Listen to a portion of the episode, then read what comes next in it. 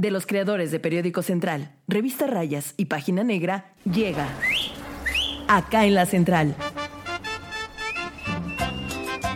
El periodismo irreverente hecho podcast. Pásele, ¿qué va a llevar? ¿Qué va a querer? Quiere guardar toda la que tenemos acá en la central. Acá en la Central, hoy presentamos las experiencias que nos acercaron a la lucha feminista.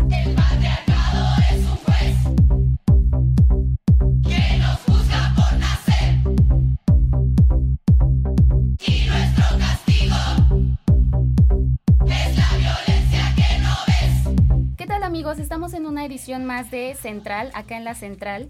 Y el día de hoy es eh, un programa muy especial. Nos acompañan nuestras compañeras que forman parte de la redacción de esta casa editorial. Y eh, pues vamos a hablar específicamente del tema del 8M. Este eh, lunes les vamos a presentar este tema que pues claramente es bastante importante a nivel nacional, a nivel mundial. Eh, por el simple hecho de que eh, la lucha feminista, la lucha de las mujeres se ha venido prolongando desde hace muchísimo tiempo y esta fecha solamente pues es una conmemoración para recordarnos lo importante que es tratar y abordar estos temas. Me acompaña eh, mi compañera Jessica Centeno. También Maggie Hernández y mi compañera Lupita Bravo y pues vamos a iniciar este tema también para hablar un poco sobre nuestras experiencias personales. Queremos ahondar un poco en saber, en mostrarles desde nuestra perspectiva como eh, personas que trabajamos en los medios de comunicación, cómo eh, se aborda este tema y también las experiencias que nos han tocado, ¿no? Desde eh, el acercamiento que hemos tenido al feminismo y también, pues, la cobertura que se le da en los medios de comunicación actualmente. ¿Cómo están, chicas? Bienvenidas. Hola Carmen, un gusto estar contigo y qué honor estaré aquí al lado de mis compañeras. Creo que cada una desde su trabajo, desde su área, ha estado pues aportando un poquito a todo este tema del, del feminismo. Hemos estado haciendo muchas notas, la amiga Lupita muchas crónicas muy bonitas. Y pues un gusto estar aquí con ustedes para ahora sí aportar y como dices contar nuestras experiencias para que esto sea un poco más interactivo porque muchas veces creo que hay personas que escuchan los términos pero ya a la hora de ponerlos en práctica, o sea, te mandan un mensaje y dices, bueno, esto me está acosando, es abuso o no, entonces como platicar un poquito las experiencias.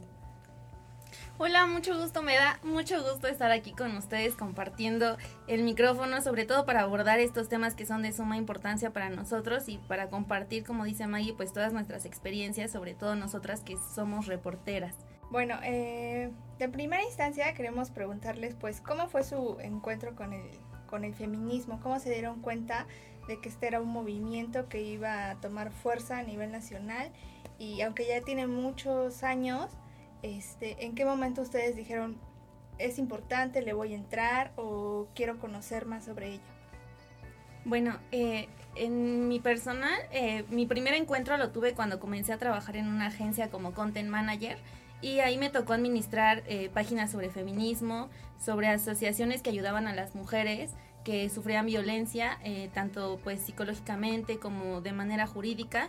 Y bueno, eh, yo realmente no sabía nada sobre el tema, pero las mujeres que trabajaban en esta organización me ayudaron muchísimo porque me ofrecieron una capacitación y bueno, me enseñaron como infinidad de cosas y abrir los ojos ante situaciones que eran muy importantes y que realmente yo desconocía. Esto fue hace tres años y pues me enseñaron desde todos los términos, también pues el famoso violentómetro, eh, yo en ese momento estaba como en una relación, eh, pues ya estaba terminando una relación que era muy tóxica y que yo no sabía que en ese momento estaba como sufriendo violencia en el noviazgo y ellos como que me ayudaron muchísimo a aprender todo este tipo de situaciones para pues dejar como de una vida que no era propia. Yo, o sea, la verdad que triste porque yo ya iba en la universidad, imagínate, yo ya estaba estudiando periodismo y yo no sabía, no tenía idea de qué era el, el feminismo. Eh, o, o, incluso ni el feminicidio como tal. O sea, yo me acuerdo, yo no estudiaba acá en Puebla, yo estudiaba en la Ciudad de México y el primer feminicidio que ocurrió o que yo leí las notas que tuvieron mucho impacto fue el de Paulina Camargo. Pero pues yo no estaba acá, entonces realmente era como que, ay, pues pues mataron a una chava, no, no sé qué pasa, y no le tomé para nada, o sea, la verdad no le tomé importancia al caso, fue como que, ay, pues pues qué feo, este, ay no, qué feo caso, como, como dicen en, internet, pero hasta ahí, o sea, yo ni siquiera me puse a investigar y me llamó la intención, eh, me llamó la atención, pues, como más a fondo en qué consiste el feminicidio, hasta que entro a trabajar aquí a Central y me acuerdo que de las primeras ruedas de prensa que me tocó fue justamente cubrir eh, lo del caso de Paulina Camargo, porque el papá de Chema Sosa, que es el que está detenido, convocó a rueda de prensa. Entonces yo fui y hasta ese momento me cayó el 20 porque para empezar yo dije, no manches, o sea, yo leí este caso y no tengo nada de contexto y ya estoy aquí, me hubiera servido muchísimo. Pero definitivamente fue hasta que entré a trabajar porque a partir de ahí, aquí fue cuando donde me explicaron, por ejemplo, cómo se trata los asesinatos de mujeres, eh, cuáles son las señas que debemos de como eh, identificar para que sea catalogado como feminicidio, pero igual fue como hasta hace cuatro años, cuando pues en teoría o en Puebla el delito fue tipificado desde 2013. Eh, sí, amiga Maggie, es muy importante lo que dices, ya que eh, a muchas de nosotras nos pasó lo mismo que, que, a ti, ¿no? En algún punto desconocíamos sobre el tema, no nos informábamos o simplemente no nos importaba informarnos, ¿no? Acerca de esto, eh, sin pensar que pues las consecuencias no solamente eran para una mujer o para una persona, eran para unas familias, eran para eh, personas queridas a nuestro lado, eran para prácticamente toda la sociedad femenina mexicana y eh, pues sí, la importancia de esto nos pegó de manera diferente a todas. En mi caso también fue eh, bastante complicado la situación. Yo no me di cuenta que era feminista o yo no sabía que era feminista, ¿no? Hasta que eh, te pones a pensar en todas las situaciones eh, que, que, te, que te suceden. la violencia en la calle, el acoso, incluso el machismo, ¿no? Que de repente también se vive en los hogares y que nosotros tomamos de manera muy normal y que eh, decimos, pues no pasa nada, ¿no? A lo mejor está bien que me peguen, que me regañen o que me digan estas cosas, que me sobajen. Entonces, eh, pues aquí viene también otra parte de, la, de la siguiente pregunta que les quería comentar, pues es que cómo fue que ustedes... Eh, pues en el ámbito profesional o, familiar o personal, ¿no? Han sido pues este víctimas de acoso, de alguna violencia, de, de hostigamiento o incluso de este, de este tipo de conductas de, eh, de falta de oportunidades, ¿no? Que se nos niega a veces, que se nos cierran las puertas en los trabajos o en alguna institución o que, eh, ya saben, el típico este macho, el, hombre que te quiere explicar, ¿no? Es que así se hacen las cosas, el típico mansplaining. Entonces, eh, ¿ustedes cómo lo han vivido y de qué manera también han cambiado su perspectiva, su forma de ser, incluso si han cambiado su estilo de vida o han tomado pues alguna práctica en particular pues para evitar o para defenderse de este tipo de conductas? Mira, en lo personal, afortunadamente en mi casa somos puras mujeres, mi mamá es mamá soltera, entonces a mí, o sea, digo, tengo el mejor ejemplo de que las mujeres somos chingonas y podemos y saldremos adelante solas sin necesidad de, o sea, de, de, un hombre, ¿no? Porque hay gente que, o sea, y conozco muchos casos que, por ejemplo, si se les va el marido sienten que ya el mundo se les fue y no saben qué hacer solas. En mi caso no es así. Y afortunadamente relaciones violentas tampoco he vivido. Sí, una vez tuve una experiencia, este, que yo dije, no manches, o sea, qué bueno que huí ahí porque tenía un novio, bueno, sí era un novio, era un militar que conocí aquí en Puebla. Y entonces una vez yo lo invité a una fiesta, pero teníamos como 15 días que estábamos saliendo y lo invité a una fiesta y él fue y a mí me vio, este, pues yo iba con vestido, con tacones, y entonces desde que me vio, o sea, yo así bien feliz de que, ay, hola, qué bueno que viniste. Y él lo primero que me dijo fue, ¿qué haces vestida así? Sí sabes quiénes se visten así, ¿no? Las putas, así andas vestida tú, ¿por qué traes esos taconzotes? Y yo así de que, o sea, yo en eso, mi felicidad se acabó, y yo lo que le dije fue, pues es que a mí me gusta usar tacones. Y él me dijo, sí, pero no tan altos, mira los tacones que traes puesto, que no sé qué, yo bueno, el chiste es que ese día estuvo ahí sentado, me amargó la fiesta porque aparte no quería, no quiso bailar, no quiso, o sea, nada, nada. Y digamos, pues esa se la pasé, o sea, yo en el momento, lo único, lo único que me defendí fue, fue decirle eso, ¿no? Es que a mí me gusta usar tacones y ya. Y después, este, me citó en un lugar porque él, digamos que solamente tenía un día a la semana disponible, entonces me dijo, oye, nos vamos, ah, porque era cuando estaba la expo aquí, no sé si se acuerdan que venía una expo al centro expositor. Entonces él solamente tenía un día libre y yo iba muy seguido porque una, yo siempre he admirado mucho a los militares y entonces yo iba que con mi mamá, después iba con mi prima, con mi tía y así. Entonces un día él no iba, eh, descansaba y me dijo, no quiero que vayas, ¿eh? Y yo le dije, pero es que voy a ir con, no sé con quién me tocaba ir, no sé si con mi tía o con mi prima o con quién. Y me dijo, este, pero ¿para qué vas si yo no estoy? Y yo, ah, pues es que pues es- me gusta ir para ver que no sé qué. Y me dijo, pues de una vez aviso que ya todos mis amigos te conocen y te tienen bien ident- identificada. Así que tú sabes lo que vas a hacer, que no sé qué, porque ya ahí todos te conocen y ya todos te van a vigilar y cualquier cosa que hagas me lo van a decir. Y yo así que, pero no voy a hacer nada. Y todavía le dije, o bueno, si, si no quieres que vaya, pues entonces vamos a salir y no, y no voy.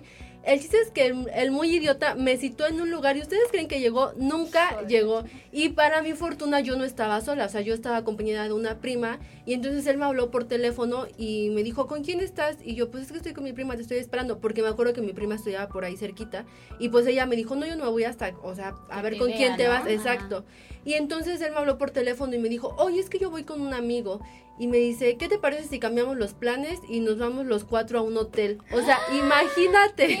Sí, no, ya desde ahí yo lo, o sea, lo, ya no le mandé mensaje, obviamente le colgué, le dije que no iba a ir a ningún lado y digamos que la última que le pasé fue igual que por teléfono me habló y me pasó a sus amigos y sus amigos me empezaron a cuestionar, o sea, no, horrible, horrible. Y eso que solamente fue como un mes lo que viví con ese tipo y yo dije, no, o sea, Oye, pero fue súper poquito tiempo, sí, y todas las que hizo. Te Aparte que- de todas las formas Sí, posibles. exactamente, o sea, fue inició como con tu autoestima de que, oye, ¿por qué te vistes así? ¿Qué te pasa? ¿Te ves tal cual? Y bueno, ¿y a ti qué? Si a mí me gusta usar Desde eso, juzgar ¿no? tu imagen, ¿no? ajá. O sea, No, y una vez me dijo que él se iba a ir a... Él evidentemente no era de aquí de Puebla, no sé dónde estaba, creo que en Monterrey.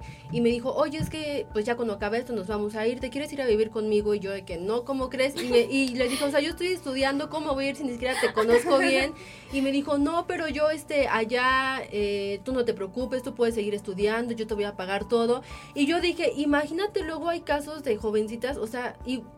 Imagínate que le toque una que sí le haga caso y sí se vaya con él. Pues tal es el ejemplo de Ingrid, ¿no? Ingrid Escamilla, o sea, claro. se fue a la Ciudad de México donde tenía él ahí a toda su familia, este, sufría de violencia, pues a quién, a- o sea, con quién contaba, ¿no? Sí, Y Sí. terminó pues asesinándola. Sí, es como una salida que ves, ¿no? Que dices, bueno, aquí no Fácil. cuento con apoyo, este...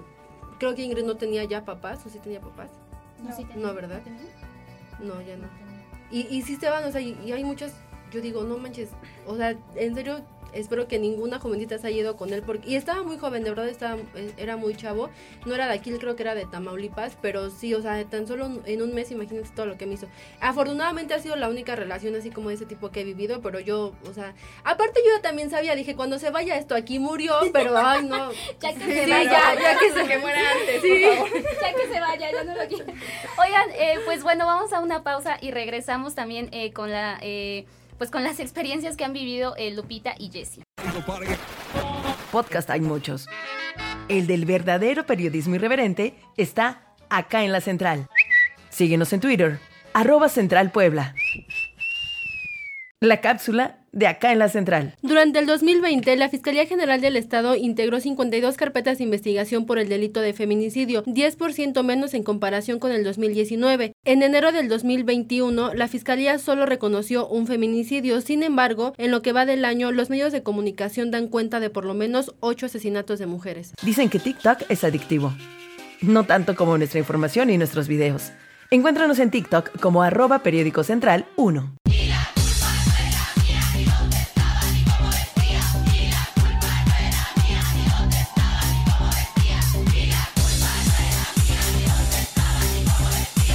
Eh, pues ya estamos de vuelta aquí en la central.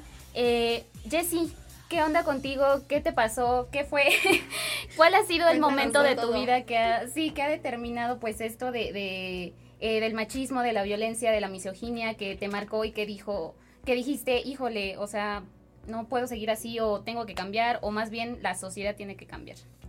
Em, Pues en lo familiar afortunadamente tampoco he vivido como una experiencia mala. Mis padres son como muy amorosos. Mi padre igual es como un hombre muy funcional que siempre ayuda en la casa. No ayuda, más bien todos colaboramos en la casa y pues no es como de, pues tú tienes que hacer, mi mamá tiene que hacer como todas las responsabilidades o mi hermana y yo. Siempre como mi papá, mi hermana y todos nos hemos integrado como muy bien. Y en lo laboral sí he tenido una mala experiencia con un compañero eh, que eh, todo comenzó que yo llegaba siempre como a, en, cubría en una fuente en específico y pues siempre llegaba como a la sala de prensa y siempre me saludaba, pero a mí no me gusta que me abracen o que me den un besito y abrazo, ¿no? Como que me invaden. Incomoda. Me invaden demasiado como el, no sé, Y mi luego, espacio. luego sientes la vibra, ¿no? Ajá, y se siente también como cuando alguien te saluda normal y un abrazo como bien. Fraternal a, a un abrazo como sucio. Ah. Entonces, esta persona siempre que me abrazaba, siempre que me saludaba, me jalaba del, del brazo y me abrazaba como a la fuerza. Como que a la fuerza, como que ven. Entonces yo por ser cortés y por pues, no generar como Conflicto. pues conflictos ahí entre igual mis compañeros, pues ya lo saludaba normal. Hasta que como que me empezó a escribir demasiado, demasiado, demasiado y como para todo, ¿no? De pásame un audio o ¿sabes qué dijo tal secretario tal? bla? Y ya, y una vez me marcó como a la una de la mañana. Y pues no le contesté, era un viernes, no le contesté, yo ya estaba acostada y sí vi su llamada, pero pues dije, no, es hora como de que me llame. Y después me lo encuentro el lunes y me pregunta, pero como muy grosero, ¿por qué no me contestaste mi llamada? Y yo, "Mm, ¿cuál llamada? Y me dice, pues es que el viernes te estuve llamando y nunca me respondiste. Y le dije, ah, sí, pero pues ya eran la una de la mañana y pues creo que no era correcto que me llamaras a esa hora. Y me dijo, pues que, ¿qué tal si necesitaba algo? O sea, ¿qué tal si tenía una emergencia? O si necesitaba un audio o alguna Llámale nota. No soy ambulancia. Es emergencia, pues al 911. Si es una emergencia, pues. Así porque pues, ni siquiera éramos como grandes amigos como para que yo fuera a auxiliarlos. Claro. Y me dijo, pues, este, necesitaba yo un audio o algo porque sabes que necesito pasar mis notas temprano y así. Y le dije, bueno, pues si necesitabas un audio me podías buscar temprano. O le dije, pero bueno, ¿necesitabas un audio o qué necesitabas? no, pues te quería invitar a salir. Y yo, un viernes Ay, a la no, o sea. Y todavía me dijo, sí, pues yo podía pasar por ti. Dice, pues eh, tengo, yo tengo dos coches, entonces siempre, no creas que uso el que ando trayendo para trabajar, tengo otro, entonces ese iba yo a pasar por ti, ya que fuéramos a tomar algo. Wow, dos coches. Sí, o sea, todo lo que una Muy mujer quiere. impresionante. y me dio No, muchísima exacto. risa y le dije, no, pues no, o sea, ni siquiera voy a salir contigo. Dije, y de una vez te lo digo, me incomoda muchísimo tu forma de ser conmigo y ya no quiero que te me acerques como de esa forma o con esa intención. Claro. Y ya fue como, se alejó de mí, me dejó de hablar un tiempo, ahorita ya como que me Porque saluda de todavía se hacen hola. los Sí, ofendidos. sí, típico, eso siempre pasa. Cuando les dices, se enojan y tú terminas siendo la mala. A mí ya me tocó escuchar una vez que, que de hecho una señora que, que también va a las ruedas de prensa, no voy a decir nombres, pero este eh, La clave también está. Sí. Dijiste señora, a ver. No, pero también hay, hay Hagan hombres, memoria. ¿no? Por ejemplo, en la fuente esta que cubro, que pues de repente también son medio acá este, cariñosos, ¿no? Y entonces una vez la se- una señora que, que va a estas ruedas de prensa le dijo, oye, pues este, espérame, eh, eh, pues no te me acerques tanto, ¿no? Como que siento que estás muy acá, muy pegado a mí. Y entonces se voltea este tipo y dice, ay, ¿ya viste la menopáusica? O sea, si quieres ya mejor me paso para allá, para, para el otro extremo de la sala. Ya no te hablo, te grito si quieres desde lejos para que no me acerque a ti.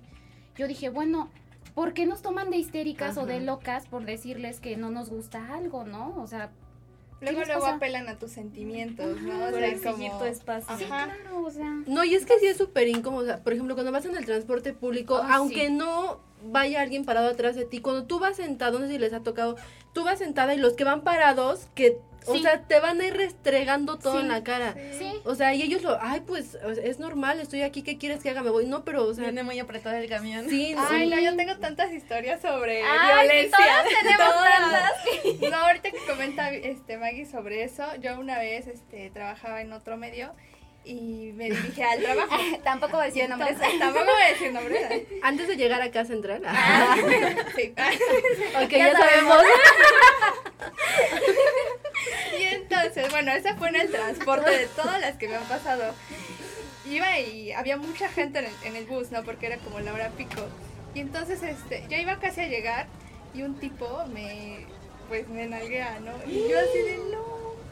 Y entonces yo me volteé y le empecé a decir un montón de cosas. Y la gente, o sea, me observaba así como de vieja loca y nadie me ayudó. Y yo le dije al chofer que si me podía ayudar y me dice, ay, pues es que no me puedo parar acá. Y el tipo me dice, no, pues súbete a un taxi si no quieres que te pasen estas cosas. Hijo de la Y yo, hijo de chingada. la chingada. Todavía justificando Sí, su estupidez. Le hablé a la, o sea, marqué al 911, me dijeron, sí, este, ¿en qué parada se va a bajar? Le mando una patrulla, no sé qué. Sí. Llegué al trabajo y jamás, ¿no? Entonces, o sea, sí es muy incómodo y bueno, de en el ámbito laboral igual, o sea, una, bueno, tuve un, un, este, un jefe que, este, al principio pues era muy buena onda, no sé qué, no sé qué, Y después se enteró que a ver, yo tenía problemas con mi relación porque también era súper tóxica. Y me empezó que te invito al café, que traigan esto, que le invito de comer. Que Tu no sé jefe. qué". Ajá. Y para eso yo me enteré que él pues estaba divorciando, ¿no? Pero pues esa era su vida y yo a lo laboral. Pero este, ya era después muy incómodo porque eh, yo pues tuve que comentarlo con el que era su superior y luego tomó un par de represalias así. Entonces sí es muy horrible pasar por todo eso como que al mismo tiempo porque no sabía hacia dónde... Correr o aquí. Correr, Sí, ¿no? porque es como el, Sí. es, es mi jefe y ese es Ajá, mi trabajo, exacto. o sea. Ajá, sí, o sea, yo no le... tu, tu, tu trabajo. Sí, o sea, ese era mi miedo, ¿no? Como que pues yo por más que me esfuerce, o sea, lo único que ve es otra cosa, ¿no? Y pues a mi familia no le podía decir porque pues también como que era incómodo y no contaba con el apoyo de mi pareja porque era como peor que él, ¿no? Y entonces, Sí, Pues te iba a ya. ir peor si le decías. sí, sí, estuvo muy, muy feo, pero bueno. Ah. Pero ya pasó. Pero ya pasó y estoy aquí en la central. Y aquí no nos acosan, así que... Bueno, pues entonces eh, vamos a una pausa y regresamos con más de este podcast para eh, conmemorar el 8M. Para cápsulas las nuestras. Y el omeprazol. Durante enero de este 2021, Puebla se ubicó en el quinto lugar a nivel nacional con más llamadas de emergencia realizadas por mujeres a la línea del 911, al sumar 795. Tres fueron para alertar de abuso sexual, 5 por violación, 11 por acoso u hostigamiento sexual, 193 por violencia de pareja y 583 por violencia familiar. ¿Ya sigues en las redes sociales al mejor portal informativo? Claro, Periódico Central. Instagram, arroba Central Puebla. Hay fotos de gatitos. no, no es cierto.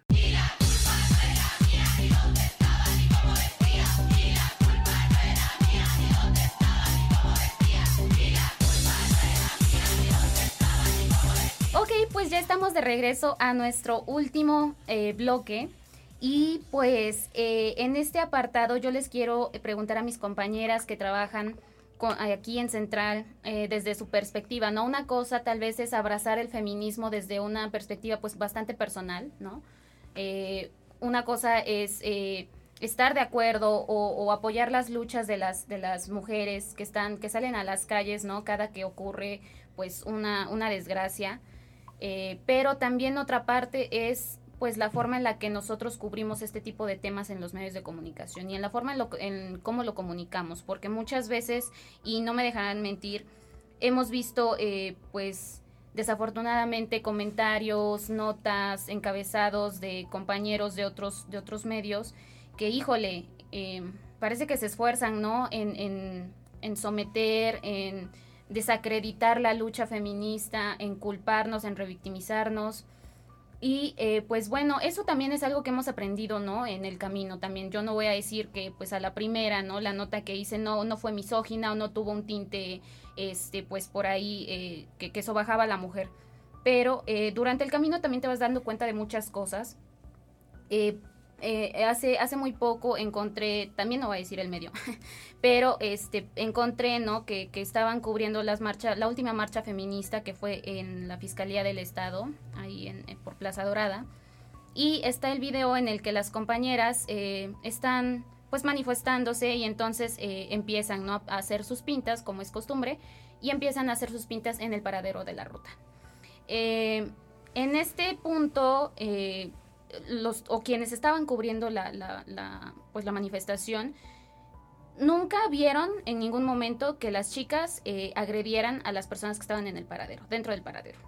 Y entonces este compañero reportero, o, creo que hasta es director de un portal, eh, empezó a decir que las chicas, que las feministas habían atacado a las personas que estaban adentro, que les habían aventado no sé qué, que, bueno, un sinfín de mentiras que sinceramente son molestas, y sí son molestas porque a partir de esto la gente y la sociedad se agarra de decir que lo único importante de las marchas, que lo único importante de las manifestaciones son las agresiones y son las pintas y son los desmanes que hacen las chicas, ¿no?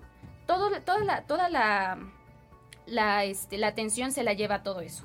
Y no, y no nos estamos enfocando en el punto principal que es precisamente eh, la manifestación contra el machismo, contra la misoginia, contra los feminicidios. Eh, yo quiero preguntarle a ustedes, a partir del momento en que ustedes entienden, ¿no? ¿Qué es el feminismo y qué es lo que está pasando allá afuera en las calles? eh, ¿Cómo fue su experiencia? tanto personal como profesional, ya para a la hora de comunicar este tipo de eventos. Ah, empiezo yo si quieren. a mí me, a mí me costó, bueno, me costó mucho trabajo eh, separar, como, a ver, no es esa, una nota roja de que hay una muerta, un muerto, o sea, eh, como escribir como tal la nota roja a escribir cuando es feminicidios, este, eh, mujeres desaparecidas.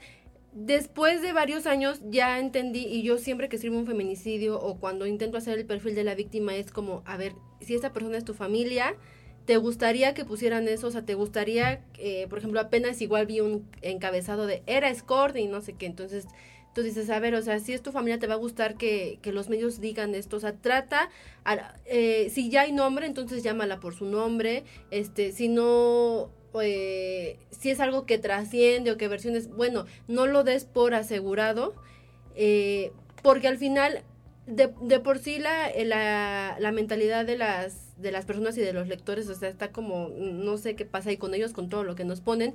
Entonces, si de por sí ellos piensan de esa forma y tú les das más armas para decir, ah, pues miren quién era esta tal, por cual que es peor. Entonces, eh, creo que somos de los pocos medios de comunicación que estamos tratando de hacer una diferencia en cuanto al trato de que se le da a estos temas de mujeres, niñas, de feminicidios, porque no nada más, o sea, para nosotros, muchos han de pensar, ay, es que a ustedes les alegra hablar de feminicidios, no nos alegra, o sea, si quisiéramos no no tendríamos por qué hacer estas notas, pero es importante, ahora desde la perspectiva del medio de comunicación, pues sí es importante tener eh, cierta información. Yo iba a unos cursos donde prácticamente nos decían que todo lo que hacíamos los medios de comunicación estaba mal. Y yo te voy a ser sincera, al principio sí me molestaba porque en serio de todas las notas que ponían y todos los medios que analizaban nos decían que todo estaba mal, que nuestras entradas estaban mal, que esa información la teníamos que omitir, que esto no era importante porque esto. Y yo decía, pero a ver, o sea, yo entiendo que lo están viendo desde el punto de vista del feminismo, pero también como medio de comunicación, o sea, si yo no, para mí entre más información pues es, es, relevante, o sea, que la sociedad sepa todo lo que tengo a mi alcance y más si yo voy a las audiencias y me entero de todo, pues ah, para mí es más importante meterlo. Ahora, entonces creo que aquí sí está un poco contradictorio porque a pesar de que estamos intentando hacer las cosas bien, sí hay personas, eh, principalmente por los grupos feministas que piensan que no es la forma correcta de informar, pero... Eh, creo yo, eh, por ejemplo, lo que mencionas de las manifestaciones, o sea, si vas a una manifestación, pues evidentemente el, la entrada pues no va a ser pinta en los paraderos de ruta, ¿no? O sea, el, el, motivo es, bueno, ¿por qué, se están ¿por qué se están manifestando? ¿Qué están pidiendo? Ahora en los contingentes a veces van familiares de víctimas, eh, van señoras de la tercera edad, van niños. En las últimas manifestaciones he visto mucho a hombres y yo siempre que los veo trato de acercarme y aunque esté transmitiendo en vivo, ¿por qué decidiste unirte a esta marcha? Para que la gente sea más empática, sea más solidaria y que vea que no más somos por las mujeres locas que estamos ahí porque ya por ejemplo cuando yo eh, a un chico me decía pues es que no me gustaría que a mi hermana o a mi novia o a pues a mis tías no sé a mis primas les pasara lo que todas las mujeres están sufriendo y entonces es ahí ese es el punto de lo que todos deberíamos entender de del por qué estamos en este movimiento eh, pero creo que sí tenemos una responsabilidad muy grande al informar. Y sí, la verdad es que los medios de comunicación tenemos el poder de orientar al lector y decirles por dónde queremos que se vaya su ideología en cuanto eh, nuestras notas, nuestros encabezados, las fotografías, por ejemplo. Entonces, sí es, o, o, al menos en lo personal, lo resumo en esto, es llevar las notas como si la víctima fuera mi familiar, como me gustaría que le dieran ese trato, es como yo voy a informar. Sí, claro, y, y, como decía, ¿no? Vamos al paso conociendo y aprendiendo de qué manera llevar ese tipo de información, porque sí es muy delicada, ¿no? Hay veces en las que nos ha tocado que, por ejemplo, las, las, eh, las, los familiares de las víctimas, ¿no? Nos contactan o nos dicen, oye, ¿sabes qué? Baja esa información, por favor, no utilices esa foto, oye esto, oye el otro. De repente, ¿no? Es, es un cambio que tenemos que hacer, pero eh, no por eso pues eh, vamos a dejar de informar o vamos a malinformar a, a las personas. Yo siento que sí, que también somos uno de los medios de comunicación que tratamos como de empatizar un poco más este tipo de, de aspectos y hablar desde una perspectiva de género que... Eh, principalmente porque, bueno, pues, prácticamente todas las que trabajamos aquí somos mujeres, gran parte de las que trabajamos aquí en este equipo somos mujeres y estamos liderada por una mujer, entonces híjole, pues poner el, el, ejemplo es parte también de nuestra labor, ¿no? Eh, Jessy, eh, ¿tú cómo ves este, pues este tema? Pues la verdad sí comparto mucho la opinión con Maggie. Creo que muchos medios pues establecen una cabeza para únicamente buscar lectores y no realmente para informar lo que está sucediendo en Puebla. Eh, pues igual muchos, siento que eh, como en las marchas criminalizan mucho a las mujeres y perdemos como el enfoque total de lo que realmente queremos nosotros señalar o, evidenciar con las manifestaciones. Y pues la verdad sí es como como muy grave, eh, pues que muchos reporteros también no se ponen en el papel del familiar.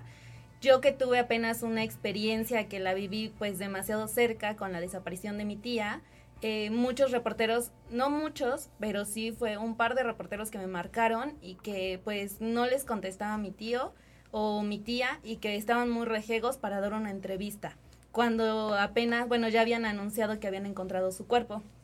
Entonces fue cuando yo dije, a ver, pónganse en el papel de mis tíos. No sabemos todavía si es el cuerpo de Susi, no podemos decir todavía eh, sí, sí es, pues ya queremos este, pues que nos los entreguen porque no sabíamos todavía, ni siquiera nos habían informado y pues empiezan hasta como a ofender a los familiares y no entienden también su postura. O sea, a mí también eso me incomodó y le dije, ¿sabes qué? Este, si quieres una entrevista, tú búscalos, yo ya no te voy a como a dar ese paso y pues ahorita estamos en un momento muy complicado. Creo que sí debemos también ponernos en el, en el papel de, de los familiares y pues a mí, por ejemplo, sí me han tocado muchísimo este, varios casos de feminicidios que yo sí los leía y a mí sí me causaban como mucha pues como mucha tristeza y pues sí me removía como muchas cosas porque a lo mejor me identificaba demasiado con ellos. Por ejemplo, a mí me, yo me identifiqué mucho con el de Mara, eh, que pues ella salió de fiesta y pues la asesinó un conductor de pues un transporte ejecutivo. A mí me indignó mucho ese caso y siento que muchas personas se atrevieron a abrir la boca para pues decir muchas cosas, para opinar cuando no sabían como todo el tema. O sea, me tocó tener una conversación con un señor que era abogado y que vive muchos, pues muchas experiencias y me cuenta muchas experiencias pues de su trabajo y en ese momento me dijo, es que pues también ella solita se puso porque pues iba, cómo iba vestida y cómo se emborrachó. Y hay, eh, o sea, creo que es muy difícil también cambiar la opinión de las personas eh, ahorita con el feminismo. Muchos te dicen, pues es que eres feminazi porque de todo te enojas, ¿no? Por todas las opiniones te enojas. O sea, es muy, muy complicado. Y yo con ese señor que pues necesitaba tenerle respeto o creía, fue como de, no, es que usted no me va a decir que yo no puedo irme de fiesta y salir con una falda porque me van a violar o me van a matar o me van a hacer algo. O sea, yo tengo el derecho de vestirme como quiera y de hacer lo que quiera porque es mi vida y nadie tiene por qué mandar sobre mi vida.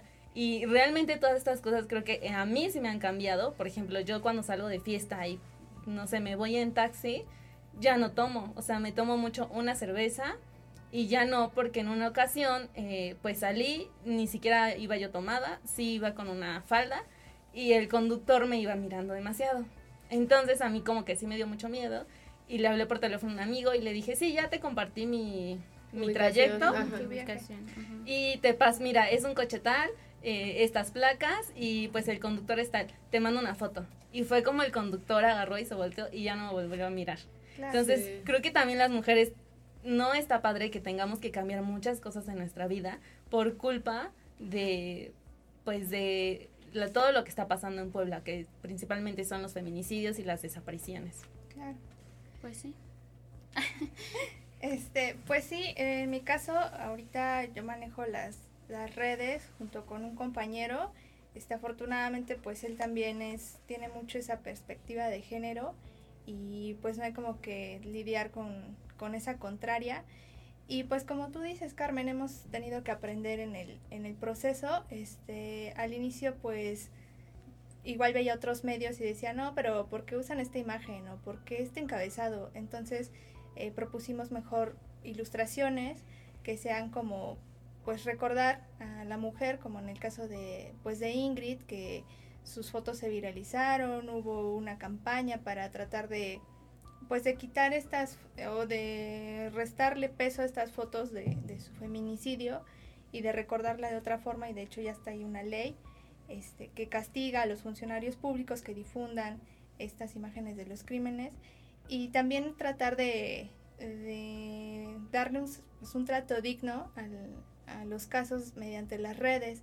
A mí me, pues me da coraje y me indigna mucho cuando, por ejemplo, ustedes hacen sus en vivos en las marchas y empiezan, ay, viejas locas, feminazis, o no tienen nada que hacer, o así, cuando si supieran que en esas marchas eh, principalmente están los familiares de las, de las mujeres asesinadas, de las desaparecidas, este, sus parejas que muchas veces, este, como dice Maggie, pues las acompañan también por miedo a que pues suceda cualquier cosa, cualquier enfrentamiento.